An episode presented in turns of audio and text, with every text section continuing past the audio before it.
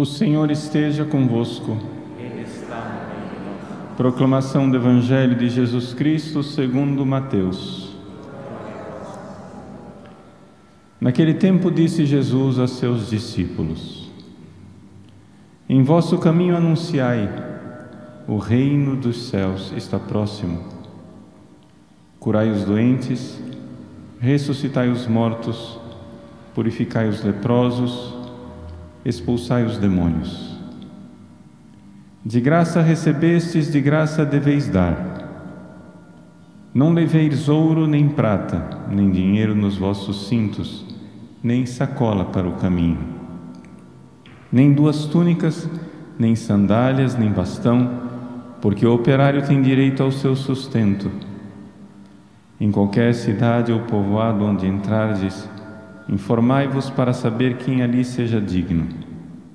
Hospedai-vos com ele até a vossa partida. Ao entrardes numa casa, saudai-a. Se a casa for digna, desça sobre ela a vossa paz. Se ela não for digna, volte para vós a vossa paz.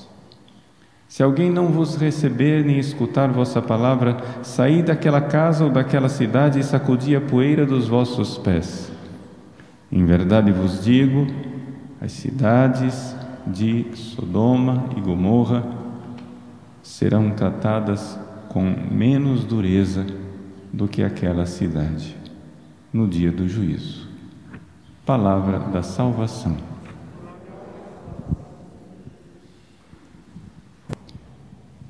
Meus queridos irmãos e irmãs, nós celebramos a memória da primeira santa a ser canonizada tendo vivido no Brasil.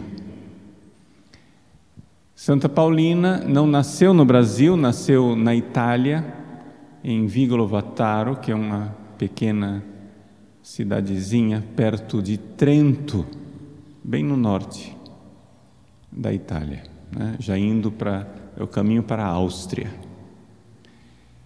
É toda uma região que é italiana, mas tem também muita influência alemã.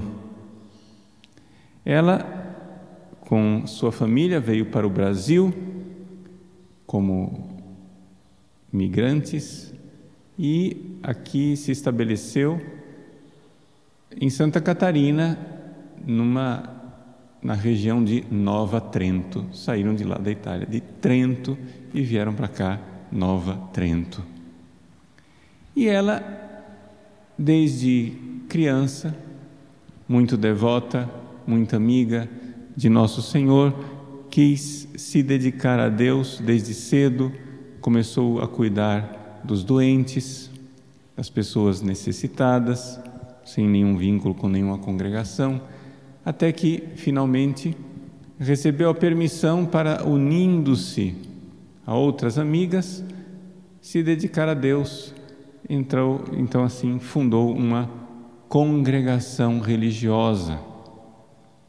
Elas foram para São Paulo, ali em São Paulo começaram o seu apostolado. O apostolado com as pessoas mais necessitadas. Acontece, porém, que por uma série de confusões e dificuldades, Madre Paulina, por inveja, foi caluniada. E então apresentaram a queixa contra ela junto ao arcebispo de São Paulo, e o arcebispo de São Paulo puniu Madre Paulina com silêncio tirando-a do cargo de superiora da congregação, proibindo que ela fosse reconhecida como fundadora da congregação. As noviças, quando chegavam para entrar na congregação, perguntavam: Mas quem foi que fundou essa congregação? E ninguém podia dizer. Madre Paulina estava lá, ela era uma das tantas irmãs. Viveu nesta, nesse silêncio e nessa obediência durante muito tempo, até que finalmente a verdade foi restabelecida. E então Madre Paulina foi absolvida, foi reconhecida a sua inocência. Mas aí veio a segunda parte da sua paixão. Vítima de uma forte diabetes, Madre Paulina, sem os recursos médicos que nós temos hoje, foi aos poucos perdendo dolorosamente a saúde. Ficou cega, teve que amputar um braço, e assim ela viveu os seus dias se entregando mais uma vez nessa doação de vítima de amor por nosso Senhor Jesus Cristo. Vejam, para nós, na nossa mentalidade né, mundana ou carnal, mentalidade corriqueira da sociedade, a vida da Madre Paulina parece uma vida sem grandes feitos. Ela não fez nada, digamos assim, de relevante e heróico para ser reconhecido pelos seres humanos. Ela foi uma freira que viveu obediente no silêncio e depois morreu diabética. Humanamente falando, essa é a vida de Madre Paulina. No entanto, o que existe de misterioso na vida dos santos é a configuração a Jesus. Configuração a Jesus quer dizer o quê? Os santos, por amor a Jesus, com grande amor a Jesus, vão se unindo a Jesus na oração na vida espiritual, de tal forma que, aos poucos, eles podem dizer: vivo, mas não eu. É Cristo que vive em mim. É Jesus que vive em mim. E isto não, não é uma coisa simplesmente da vontade do santo, é um processo, é uma transformação. Na vida dos santos, inicialmente, o santo se abrindo para Cristo, o santo vai sendo transformado, purificado. Foi a primeira fase da vida de Santa Paulina. A gente vê com toda clareza estas fases na vida dos santos. Veja, como é que começou? Fase número um, uma fase marcada pela generosidade. Santa Paulina fez mais do que ela era obrigada a fazer. Ela assumiu a virgindade consagrada, não quis se casar, ela assumiu a pobreza, não quis ter dinheiro, assumiu a obediência, não quis mandar na própria vida dela, se fez religiosa, cuidou dos doentes, cuidou dos necessitados, fez o bem generosamente, generosamente. Aí isso é evidente, com uma grande vida de oração, uma grande vida de intimidade com Cristo. Jesus vai transformando o coração dessa pessoa, até que chega um ponto que Jesus quer purificar esse coração numa transformação interior. Essa transformação interior, ela se dá geralmente por um processo doloroso. Doloroso porque é, é dolorosa, são dolorosas as dores do parto. No caso de Madre Paulina, foi a perseguição e a calúnia que ela sofreu silenciosamente, obedientemente, obediente no silêncio. Vejam, se Deus fizesse a você uma proposta, pense bem, é o seguinte: tem esse sofrimento aqui que você está passando agora. Tá? Cada um pense no sofrimento que está passando. Não precisa ser um, não, não quero que você pense uma hipótese. Eu quero que você pense um sofrimento real. Pode ser pequeno, pode ser grande, cada um tem uma vida diferente. Né? Tem gente que tem sofrimento pequeno, gente, sofrimento grande não tem todo mundo tem sofrimento. Agora pense esse sofrimento que está incomodando você neste momento. Às vezes são sofrimentos externos, situação de, de emprego, de família, etc. Às vezes são sofrimentos internos, situação de saúde, ou sua própria situação, você olhando para você mesmo, para a sua vida, para a sua história, coisas que, que fazem sofrer do seu passado, do seu presente, coisas. Pois bem, pense nesse sofrimento. E agora responda para mim que é que você preferiria? Jesus olha para você e faz a proposta. Eu faço, eu não posso fazer essa proposta, eu não sou Deus, mas ele pode. É o seguinte, Paulo Ricardo, você escolha. Eu posso proteger você desse sofrimento, porque Deus é onipotente, poderoso, então ele pode com um estalar de dedos dizer basta. Ele pode dizer: ó, oh, se é uma doença, está curado. Se é uma perseguição, está calada. Se é uma imperfeição que você tem lutado, um espinho na carne, como diz São Paulo, está resolvido. Só que eu tiro essa dor, eu tiro esse sofrimento mas a sua glória no céu vai ser menor para toda a eternidade. Por quê? Porque o que define a grandeza de um santo no céu é o amor. Quem muito ama terá uma grande glória e uma grande realização no céu. É a coisa óbvia. Quem alarga o seu coração neste mundo por amor a Cristo, quando Deus infinito for se derramar nessa pessoa lá no céu, a felicidade dela será plena. Mas a felicidade plena de uma tampinha de garrafa não é a felicidade plena de um balde, que não é a felicidade plena de uma piscina que não é a felicidade plena da Baía da Guanabara, que não é a felicidade plena dos oceanos.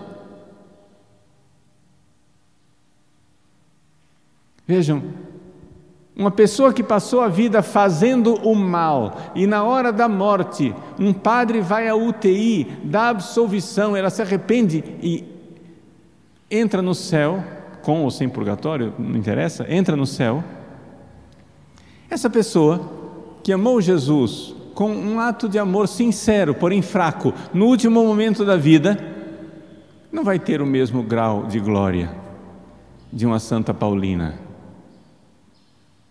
que suportou silenciosamente, por amor ao Cristo caluniado, suportou calúnias, por amor ao Cristo perseguido, suportou perseguições. Por amor ao Cristo pobre, suportou pobrezas.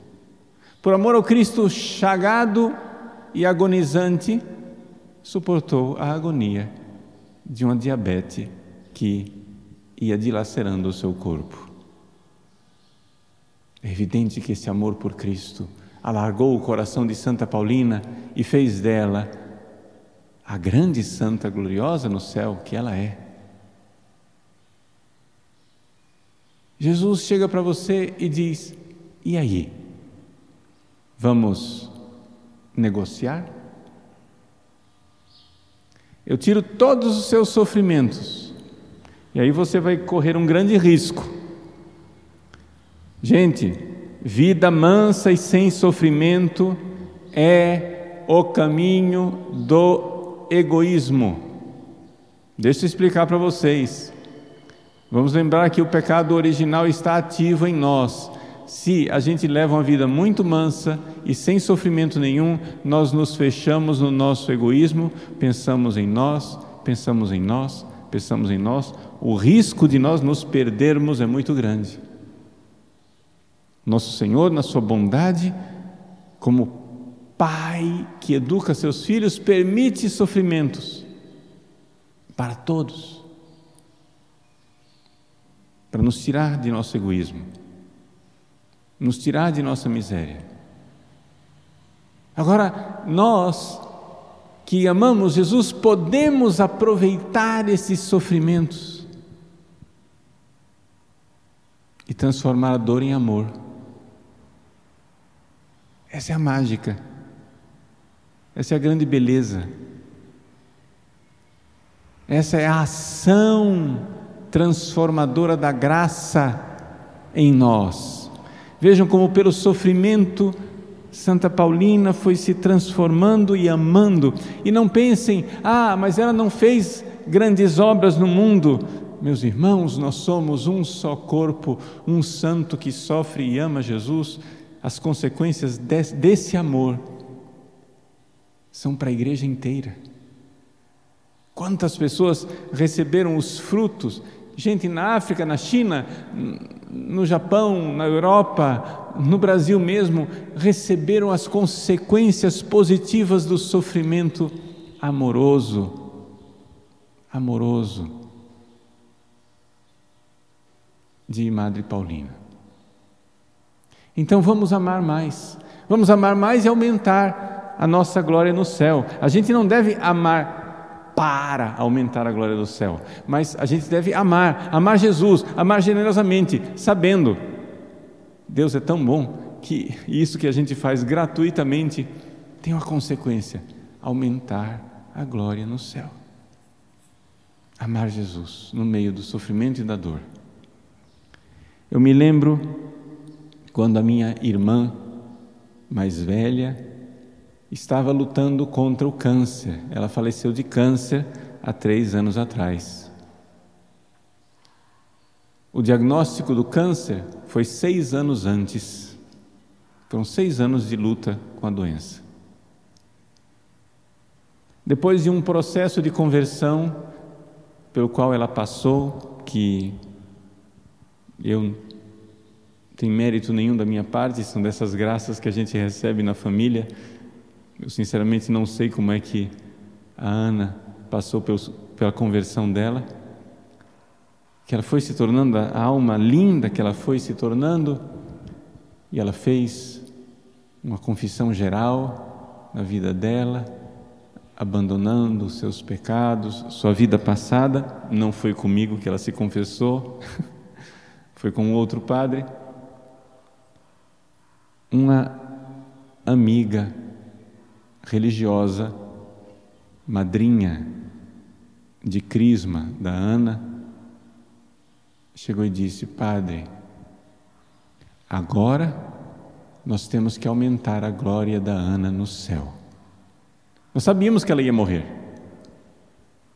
Nós sabíamos que aquele câncer não tinha, humanamente falando, retrocesso.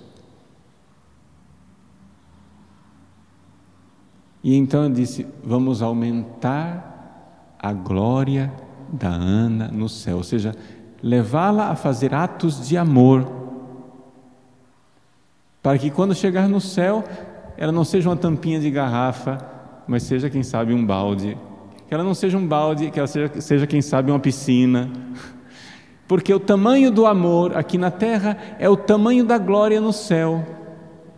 Quanto mais nós amarmos Jesus aqui na terra, mais iremos dilatar o nosso coração para que Deus, infinita bondade, se despeje no nosso coração. Então não tenha preguiça de amar Jesus. Não tenha preguiça de se doar, porque a sua preguiça de hoje vai fazer uma diferença eterna.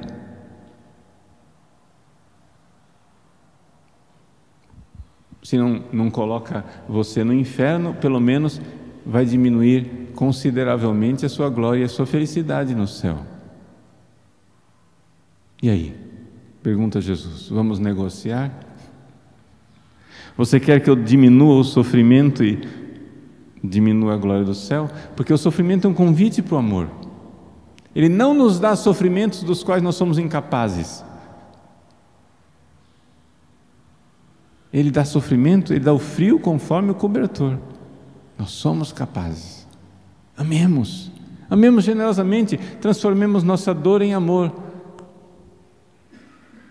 Isso será isso irá redundar num bem para os outros. Quantas pessoas pelos quais a gente oferece o sofrimento e ama irão colher com alegria esse sofrimento, as graças, a bondade que vem do céu. E não somente isso, isso irá dilatar o nosso coração para que no céu nós possamos amar mais a Deus e dar mais glória a Ele.